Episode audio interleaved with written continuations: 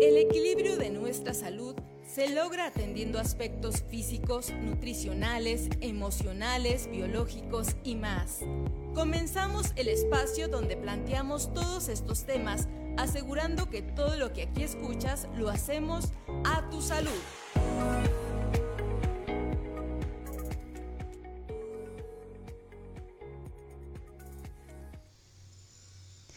¿Qué tal amigos? Gracias por acompañarnos en este espacio de comunicación universitaria llevado a ustedes a través de UACJ Radio. Mi nombre es Mayra Farías y bueno, pues voy a estarlos acompañando en los siguientes minutos el día de hoy con un tema súper interesante para todos nuestros radioescuchas que por supuesto eh, nos eh, van a estar escuchando justamente a través de A Tu Salud. Pero antes de dar inicio con los expertos en este tema, vamos a conocer de qué estaremos hablando esta tarde. No perdamos tiempo, es momento de la radiografía. El tema de hoy en A tu salud. Es una manera de referirse a la respuesta ansiosa que se activa frente a la potencial amenaza que representan ciertos factores, situaciones o creencias asociadas a temáticas propias de la pareja. Esto surge cuando el estar involucrado en una forma activa nos genera cierta inquietud, en mayor o menor grado. Esto puede darse cuando estamos en una relación o directamente cuando nos encontramos junto a la otra persona. El tema del día de hoy, cuando la ansiedad se mete en mi relación, en A tu salud.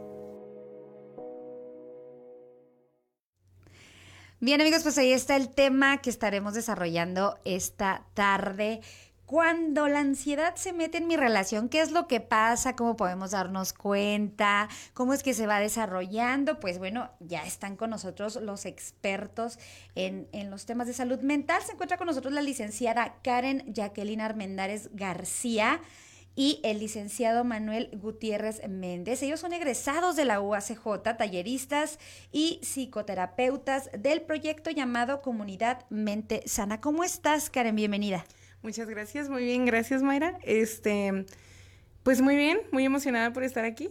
Es mi primera vez en la radio. Perfecto. Bienvenida, bienvenida. Y también recibimos a Manuel Gutiérrez. ¿Cómo te encuentras, Manuel? Bienvenido. Oh, muy bien, gracias. Muy, muy emocionado por esta entrevista. Me siento muy contento, muy feliz de estar aquí acompañando. Y nosotros nos sentimos muy contentos de tenerlos por acá y sobre todo tener expertos como ustedes en estos temas, eh, pues para hablar de, de, este tipo de, de ansiedad.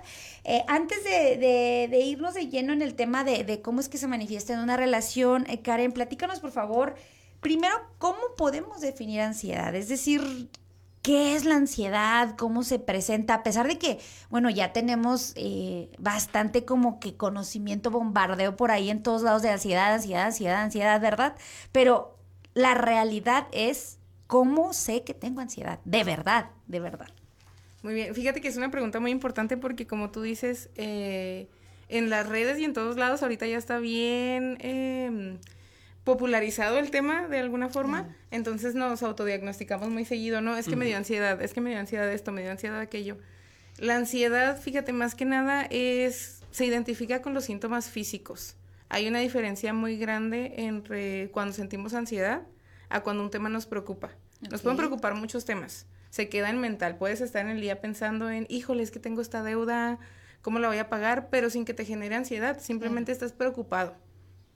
Cuando ya es ansiedad, se ven síntomas físicos, te tiemblan las manos, se te acelera el pulso, hay sudoración, a cada quien le da le dan síntomas distintos, pero son síntomas muy identificables porque de cierta forma te detienen. O sea, se identifica mucho la ansiedad porque la ansiedad detiene tu día a día si no está deteniendo tus funciones, puede ser que haya una preocupación ahí, pero no hay, no te están sudando las manos, no estás teniendo ningún tipo de crisis en el que digas, híjole, ya no puedo seguir manejando, ¿por qué? Porque empecé a temblar, porque empecé a llorar de la nada, porque empecé a, me empezó a doler la cabeza, empecé a sentir náuseas. Entonces la ansiedad te detiene cuando ya identificas que una preocupación te lleva al nivel que físicamente ya te detenga, que te impida seguir haciendo tus cosas, seguir cumpliendo tus funciones ahí ya es ansiedad, ahí ya, eso es una crisis de ansiedad, cuando ya físicamente tu preocupación se manifiesta. Miren, entonces más allá que algo como meramente em, mental o emocional, ya es algo físico. Sí, claro, que, que incluye lo mental, ¿no? Porque la ansiedad tiene, ¿cómo decirlo? Como sus bases en el miedo y la preocupación. Claro. La ansiedad incluye miedo y preocupación. Estás pensando en algo, estás pensando también mucho a futuro, es que qué va a pasar, te genera, te genera esta, estas emociones, ¿no? Te genera miedo y te genera preocupación, pero cuando sobrepasa ya lo mental y se va también a lo físico, ahí ya estamos hablando de una crisis de ansiedad, va a incluir las tres cosas, tanto el miedo como la preocupación, como ya que físicamente estés presentando una crisis. Bien. Ahora abordando el tema es, eh, pues de las relaciones, sobre todo pues en este, en este eh, tema de, de, la relación de pareja, eh, me gustaría Manuel, bueno, que nos platicaras cómo se manifiesta la ansiedad en una relación, es decir, cuáles son estos tipos de ansiedades que podría presentar en la relación, porque puede ser algo muy individual, pero luego lo trasladamos. ¿Cómo es esto? Háblanos sobre esto. Ok, bueno, la ansiedad en las relaciones básicamente viene siendo como hay como dos tipos, o así me gusta verlo, ¿no? Así okay. como que hay dos tipos. Uno que es como en conjunto, en pareja, este, nos da ansiedad, el, el justo como decía mi, mi, colega Careno, de que nos da ansiedad el pago, nos va a frenar a ambos el pagar una casa, okay. a ambos pagar una deuda, etcétera, etcétera. Pero luego tenemos la ansiedad que es dentro de la pareja, que ya se hace como, o, o bueno, en este caso relación, que ya aparece un tercero, que es la ansiedad, lo cual da como uh, indicios de qué necesito hacer para estar con esta persona. Por ejemplo, satisfacer todas sus necesidades, preocupación constante, este, modificación de conducta por todo lo que, eh, um, no sé, lo que le gusta o no le gusta a la otra persona. Mm, constantes uh, como cuestionamientos de que, ok, si hago esto, ¿qué puede, ¿cómo va a reaccionar la otra persona? Esa es como un foquito eh, de alerta en el sentido de, ¿cómo decirlo? No como en, en, el grado de cuidado, esta responsabilidad afectiva. Hay una gran diferencia entre estas dos cosas. Eh, en, en, cuanto a la ansiedad de pareja, viene siendo más bien como, ok, modificación de conducta en el sentido de que no quiero que la otra persona me haga un regaño, me haga una ofensa, me menosprecie, me haga como que todo este tipo de, de, de cuestionamientos o comentarios que, que van dañando la psique de la persona, la mente de la persona. Entonces ahí ya estaríamos hablando de que hay un, un problema de, de, ansiedad. La cuestión, por ejemplo, metiéndonos nada más como en temas específicos de la pareja, entonces podría relacionarse como la dependencia, es decir, la dependencia de la relación genera ansiedad. Bueno, esto pues, es cierto, Karen. Sí. Sí. Sí, cuando hay dependencia en una relación se genera ansiedad. ¿Por qué? Porque como se crea una dependencia incluso hasta emocional. Llegas a un punto en el que si mi pareja está triste, yo estoy triste. Si mi pareja está feliz, entonces yo ya ando de buenas. Uh -huh. Si mi pareja necesita algo, soy capaz hasta de salirme del trabajo porque mi pareja necesita algo. Entonces ahí se genera ansiedad porque empieza, primero empieza este miedo, ¿no? Como decía mi colega Manuel, empieza este miedo que no me vaya a cuestionar, que no vaya a pasar esto y si me dice esto y si no, me hace este reclamo, etcétera. Pero también luego empieza esta preocupación y luego sube hasta el síntoma físico. Puedo ir, no me está deteniendo la ansiedad, pero voy con mi pareja y voy ya sea llorando o voy con el corazón bien acelerado o voy temblando o muy constantemente puedo estar teniendo la ansiedad porque dependo de esa persona. Si esa persona no está, no me contesta los mensajes o veo que está triste, que está en un estado de ánimo bajo, entonces ya a mí me genera ansiedad. ¿Por qué? Porque quiero, quiero resolverlo o quiero que esté bien para que esté bien conmigo. Hay mucha preocupación y luego se genera mucha ansiedad con la dependencia. Bien. En este sentido, eh, Manuel, ¿es correcto entonces eh, decir mi pareja me produce ansiedad? O sea, esa frase, esa frase que, que solemos usar como o, o, mi relación me genera ansiedad o mi, mi novio, mi novia, mi... Es decir, ellos son o, o, o, somos nosotros quienes estamos generándonos esta, este tipo de, de sensaciones o, de, trastornos, pues. Ok, eh, sí es correcto mencionarlo debido a que hay conductas que pueden provocar la parte de la pareja, alguna de las dos partes. En este caso, no sé, vamos a poner la persona B, que persona B hace ciertas conductas que provocan en la persona A la ansiedad, por ejemplo, ¿no? El no respetar los límites en cuanto, no sé, que tengan un acuerdo entre, oye, ¿sabes qué? No, vamos a salir, vamos a salir, pero vamos a regresar a las 11, vamos a poder okay. decir, ¿no? Y hubo ahí un trasfondo en la historia en donde este, vamos creando todas estas preguntas, todos estos cuestionamientos, toda mm, como estas hipótesis en base a una conducta que hizo A. Entonces, al momento en que uno dice, es que mi pareja me está creando ansiedad, más bien sería sí, pero también sus conductas y su ah, falta como de que de cumplimiento de, límites está provocándome esto a mí. Ok. No sé si contesté la pregunta. Sí, claro, claro. E, entonces, en este caso, lo que, ¿qué, nos estaría faltando entonces hacer a nosotros? Es decir, ¿hasta dónde podemos entender que es momento de, de poner límites a la otra persona en este sentido, Karen? O, o bueno, ambos, cualquiera de los dos que, porque como tú, eh, vaya, nos, nos propones esta, esta idea, la, la cuestión aquí es ¿Cómo pongo el límite y hasta dónde tengo que darme cuenta de que soy yo quien tengo que poner el límite como, como persona para ya no generar esto? O, o, cómo me doy cuenta que yo soy el factor que está detonando la ansiedad? Sí, claro, fíjate, si me permites. No, Sí, sí, claro, fíjate, en una relación de pareja es muy importante tener presente justo que para que sea una relación sana hay que conservar mucho la individualidad y también está la parte que compartes con tu pareja. Entonces, en este sentido, con, este, completando también lo que decía mi compañero Manuel, en este sentido, cuando las conductas de la otra persona yo noto que me están generando ansiedad, el límite va primero conmigo. ¿Por qué? Porque primero tengo que identificar, este es mi límite, me está generando mucha ansiedad, ya no me estoy sintiendo bien, estoy todo el tiempo pensando en esto, etcétera, etcétera. Una vez que identifico ese límite personal, es momento de poner el límite con mi pareja. ¿Por qué? Porque es importante la comunicación también de forma asertiva, al decir, ¿sabes qué? Es que esto, esto que pasó el otro día me hizo sentir así, lo que pasó. Sin etiquetar a la persona, sin llevar la etiqueta de es que tú me lo estás provocando y es tu culpa, si no vamos a entrar en culpabilización y eso ya es violencia, ¿no? Entonces, es la parte de llegar a este como equilibrio entre este es mi límite personal pero estoy compartiendo en pareja, entonces necesito comunicarte mis límites personales y pues llegar a un acuerdo para que sean respetados, ¿no? Para que la ansiedad ya no aumente, para que ya no haya más esta preocupación. Entonces ahí es muy importante dividir esta parte tanto individual porque es algo que tengo que reconocer yo como persona, que lo tengo que trabajar yo, porque es mi ansiedad. No le puedo pedir a la otra persona que controle mi ansiedad, quien lo tiene que controlar soy yo. Pero al mismo tiempo sus conductas me, me, están haciendo que aumente mi ansiedad, entonces sí necesito tener este trabajo en equipo, tanto esta es mi parte individual y yo me comprometo individualmente a respetar mi propio límite, pero para respetar mi propio límite voy a tener que establecer límites con la otra persona también. No sé si me expliqué. Claro, claro, totalmente. Y, y eh, algo que desees agregar a esta justamente parte de como ahorita como comenta Karen, ¿no?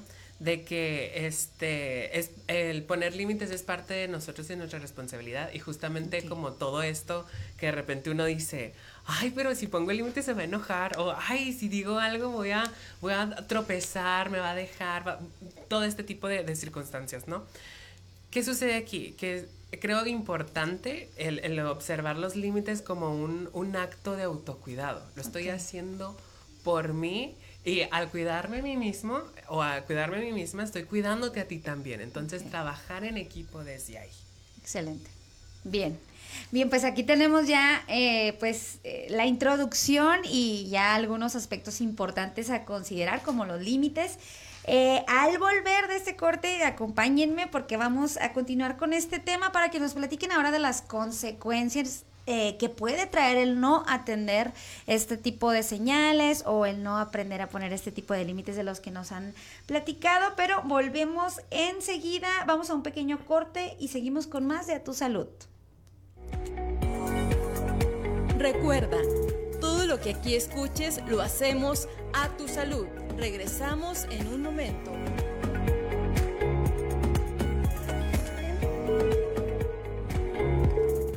Siempre hay algo que aprender. A tu salud. Continuamos.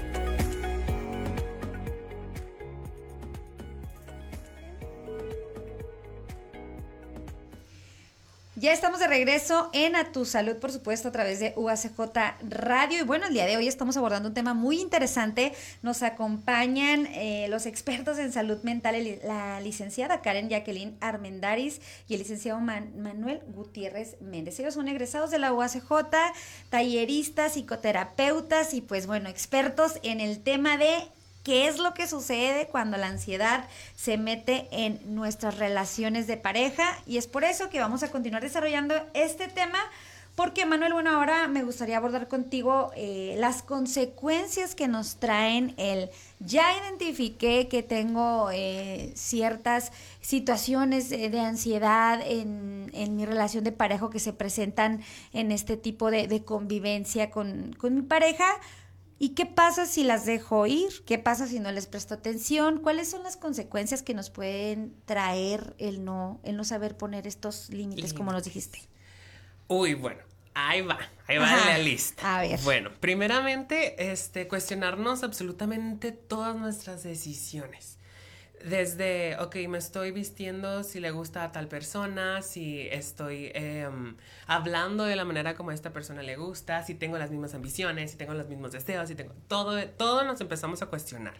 Este, emocionalmente, hablando de la ansiedad, justo retomando tantito ahorita que nos decía eh, la licenciada Jacqueline, era de que justo el corazoncito empieza a más no poder, empezamos a sudar, de repente queremos llorar y no sabemos ni por qué. Al momento de tomar una decisión estamos como con todas estas preguntas y la emoción ahí, ahí fluyendo a más no poder y empezamos a llorar.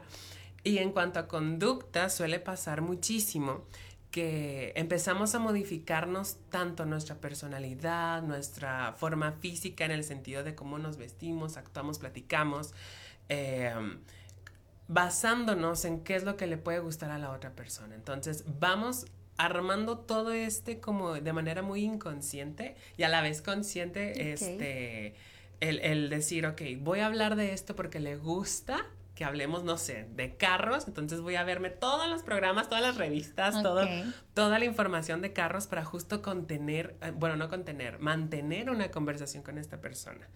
Eh, ¿Qué más? Eh, constantes miedos. El miedo está muy presente y esto nos, nos motiva a justo, ok, tengo miedo a que se acabe la relación porque está bien, está muy bonita, está muy preciosa y se siente muy padre. ¿Qué hago para no perder? Ok. Y modifico todo para que no suceda.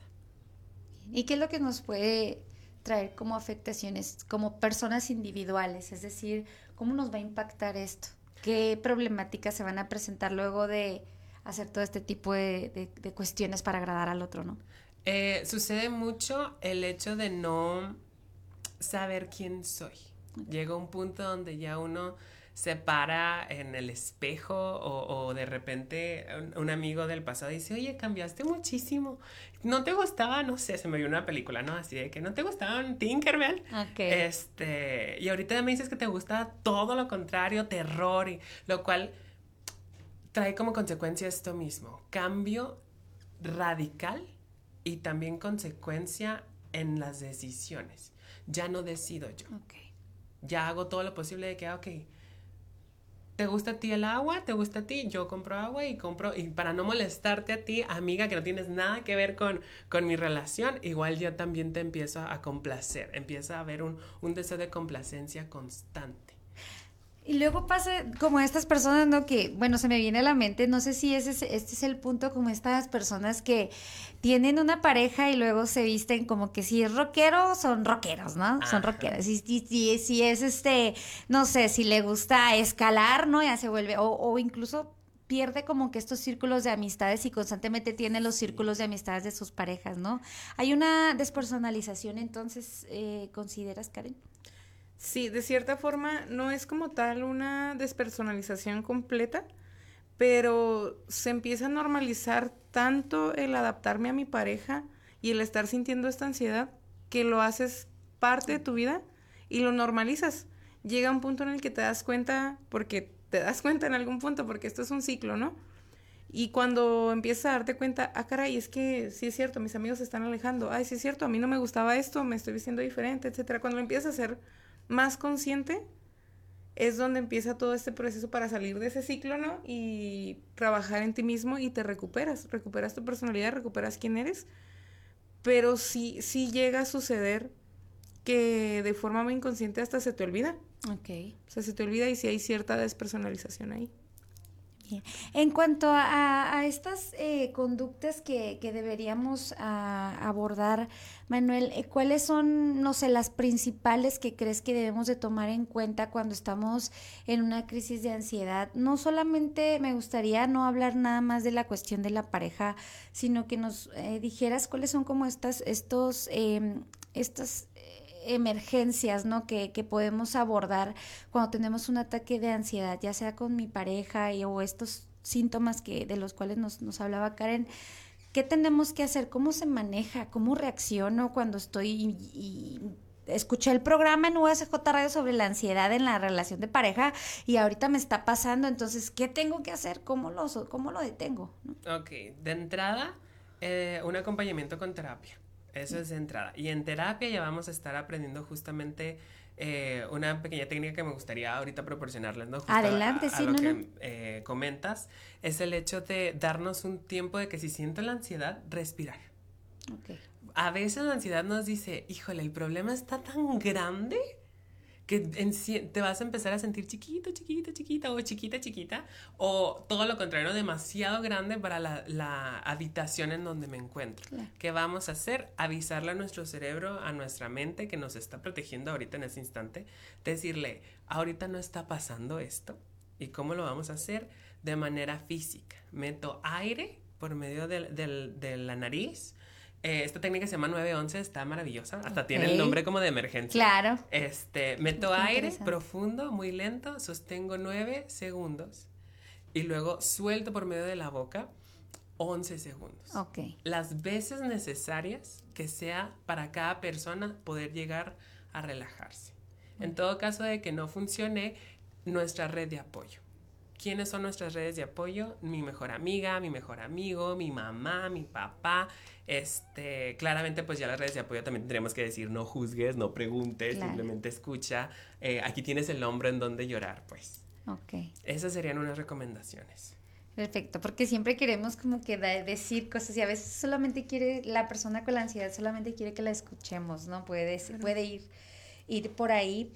Eh, y bueno, ¿qué debo hacer eh, si me doy cuenta, Karen, que, que, yo como red de apoyo, aparte de, de, la, de, de, escuchar eh, o, de ser ese hombro, eh, ¿qué, qué este, recomendación le darías a a estas personas que a lo mejor nos damos cuenta que una persona cercana, una persona de nuestro círculo, de nuestro entorno, está viviendo en una relación eh, pues que le provoca este tipo de, de, ansiedades o enfermedades emocionales, mentales.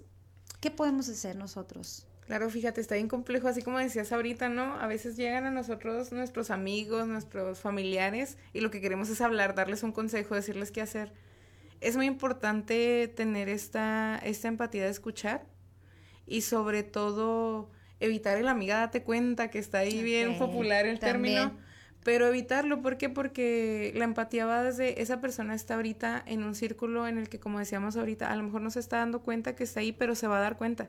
Pero necesita vivirlo necesita aprenderlo. Claro que lo podemos aconsejar pero es muy importante darnos cuenta que no estamos presionando a la persona. Okay es muy típico que digamos, es que ya salte esa relación porque no te das cuenta, este, todos lo estamos viendo, eh, él no te conviene, ella no te conviene, etcétera. En este sentido es muy importante tener más esta empatía y a lo mejor aconsejar en el sentido de, ¿sabes qué? Acércate a un proceso de terapia o a lo mejor si la persona no tiene para, para pagar un proceso de terapia, hay muchas instituciones que lo brindan de forma gratuita como redes de apoyo podemos acercar a las personas en este sentido de incluso hasta psicoeducarlas, ¿no? El psicólogo no es para locos, o sea, ve. Claro. ¿Por qué? Porque de esta forma la persona se da cuenta por sí misma de los cambios que tiene que hacer de forma saludable, lo aprende de forma saludable yendo a un proceso de terapia que pues por los consejos de los amigos, ¿no? Porque a veces los podemos escuchar y cinco minutos funciona y a los diez minutos este, como típicas situaciones, ¿no? Ay, ¿sabes qué? Ya terminé con mi ex, ay, qué padre, amiga, esto, aquello, los empoderamos un chorro. Claro. Pasan los días y luego no es que ya regresamos.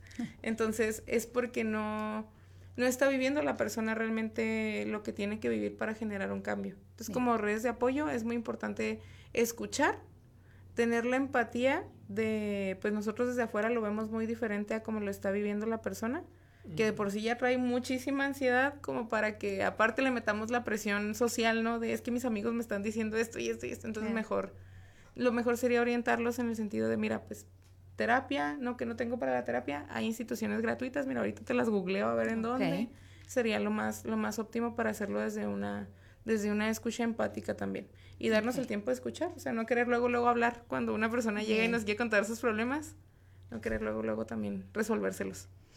Muy bien, eh, me gustaría mucho ya eh, prácticamente cerrando este tema, eh, también es importante la parte de, de, como pareja, em, como el lado B, de la persona B de la que nos hablabas hace un momento, Manuel. mi pareja es la ansiosa. ¿Qué hago yo? ¿Cómo, cómo, ¿Cómo me doy cuenta que también es sano para una persona que no manifiesta ansiedad el salir o el terminar o el no querer ser el salvador de la persona con ansiedad?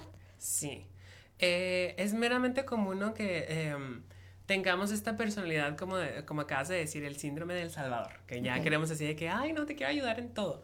Es meramente eh, sabio también el poder decir, ok, no está en mí ayudarte, te voy a canalizar, justo como decía eh, mi compañera, canalizar y acercarte a la persona indicada, pero si esto no me está ayudando a mí tampoco, porque también es válido, no tengo las herramientas, puedo ir a terapia para poder revisar qué onda yo como persona ve o también el hecho de, de ok, creo que estando juntos nos lastimamos más. Okay. Es una decisión fuerte y duele, claro, pero también es muy sabia y, muy enriquecedora al momento de decir, ok, vamos a balancear qué onda. Porque si yo te estoy agrediendo y no puedo, porque no tengo las herramientas, porque no quiero trabajarlas, porque no sé, X, Y razón, ¿no? Este, es sabio poder decir hasta aquí. Basta. Ok. Hasta aquí, en compasión y por, por, por este pequeño amor, el, el grande amor o decisión que le tenemos a la otra persona, también decir hasta aquí. Bien y conocer nuevamente nuestros límites, ¿verdad? Como ya nos han mencionado. Bien, pues les agradecemos mucho el habernos acompañado. Creo que el tiempo voló muy, muy rápido, se nos fue, se nos fue rapidísimo este, este programa. Eh, me gustaría que nos dejaran eh, su contacto. Eh, primero, tú, Karen, pues gracias por acompañarnos. ¿Y dónde podemos localizarte para estas personas que a lo mejor ahorita identificamos ciertos signos, ¿no? Que, que se están presentando en nuestra vida y para poder trabajarlos con un profesional de la salud, en este caso contigo, ¿dónde te podemos contactar? Claro que sí, miren, me pueden contactar, perdón, ya sea por medio de mi página de Facebook, que es psicóloga Karen Armendaris, o también eh, comunicándose al teléfono 656-565-5228. También me pueden contactar por medio de la página de CEBI, Centro de Bienestar Integral, ahí es donde me ubico dando terapia ahorita. Excelente, ya un mensaje que quieras eh, dejarle a nuestra audiencia eh, que vive eh, con ansiedad o que vive en este tipo de relaciones que pueden llegar a generarle alguna ansiedad? Tenerse mucha paciencia a ustedes mismos. Tener mucha paciencia en el proceso y conocer sus límites con paciencia, sin presión. Excelente. Manuel, ¿dónde podemos contactarte? En todas mis redes sociales estoy como Comunidad Mente Sana y en, en WhatsApp Sí, WhatsApp. Sería 656-281-4692. Este, ahorita también me encuentro trabajando en CEBI, en Centro de Bienestar Integral. Ahí también estoy dando terapias por si necesitan, ahí también. Eh, igual por correo, comunidadmente sana o licenciado Manuel Gutiérrez Méndez, arroba gmail.com. Excelente. ¿Y de qué mensaje le dejas a nuestros radioescuchas que, que se identificaron con este programa? Todo a su tiempo sientan compasión hacia sí mismos, respétense y escúchense. Excelente. Qué bárbaro. Les agradecemos mucho habernos acompañado. La verdad es que ha sido una entrevista de las más rápidas que hemos tenido a mi ver. Se nos fue muy rápido el tiempo, pero les agradecemos mucho el que nos hayan visitado en USJ Radio y esperamos tenerlos eh, en otras participaciones por acá. Muchas gracias por tenernos. Gracias por invitarnos. Gracias, agradecemos muchísimo, muchísimo la presencia de la licenciada Karen Armendaris y el licenciado Manuel Gutiérrez abordando este tema tan interesante cuando la ansiedad se mete en mi relación. Ya tenemos este, este tema completo. Y bueno, antes de despedirnos, por supuesto, queremos agradecer la colaboración con el equipo de los servicios universitarios de atención psicológica, quienes, bueno, pues se encuentran en el edificio G en el Instituto de Ciencias Sociales y Administración. Recuerden que como ya nos mencionaron eh, los psicólogos hace un momento, pues es importante eh, la atención a la salud mental y pueden hacerlo fácilmente a través del número 656-688-3848 porque la UACJ, por supuesto, ofrece este tipo de servicios a costos muy, muy, muy, muy accesibles. Así que no hay pretexto, creo, para no poder atender salud mental, amigos. Y ahora sí, con esto agradecemos el favor de su atención. Gracias por habernos acompañado en una emisión más de A Tu Salud. Mi nombre es Mayra Farías. Recuerden que somos radio, somos UACJ. Hasta la próxima. Todos los esfuerzos realizados para poner atención a nuestra salud son una oportunidad para mejorar nuestro paso por este mundo. Te esperamos en nuestra próxima emisión, donde te aseguramos que todo lo que aquí escuches lo hacemos a tu salud. A tu salud fue una producción de la Dirección General de Comunicación Universitaria de la Universidad Autónoma de Ciudad Juárez.